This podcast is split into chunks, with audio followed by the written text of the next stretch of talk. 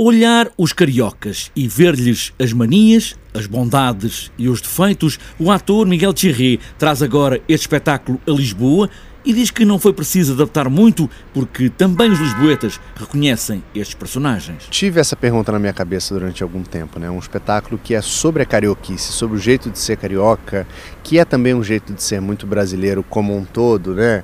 Que é o jeito, que é o jeitinho, a maneira é, a falta de compromisso, na hora de, de sair para trabalhar, se tem uma cervejinha gelada esperando, acaba abandonando para tomar uma cervejinha. Olhando bem, não está longe de uma certa maneira portuguesa, mas Miguel Thierry traz ainda outros personagens mais típicos do Rio de Janeiro. Se trata de uma peça com genuína mesmo na, na então eu faço personagens como um menino de rua, pô, Lesque, pô, tava eu, menininhos, moleque, tananã que é muito típico, tem muita gíria, tem muito calão especificamente carioca e o Lisboeta se envolve, acompanha.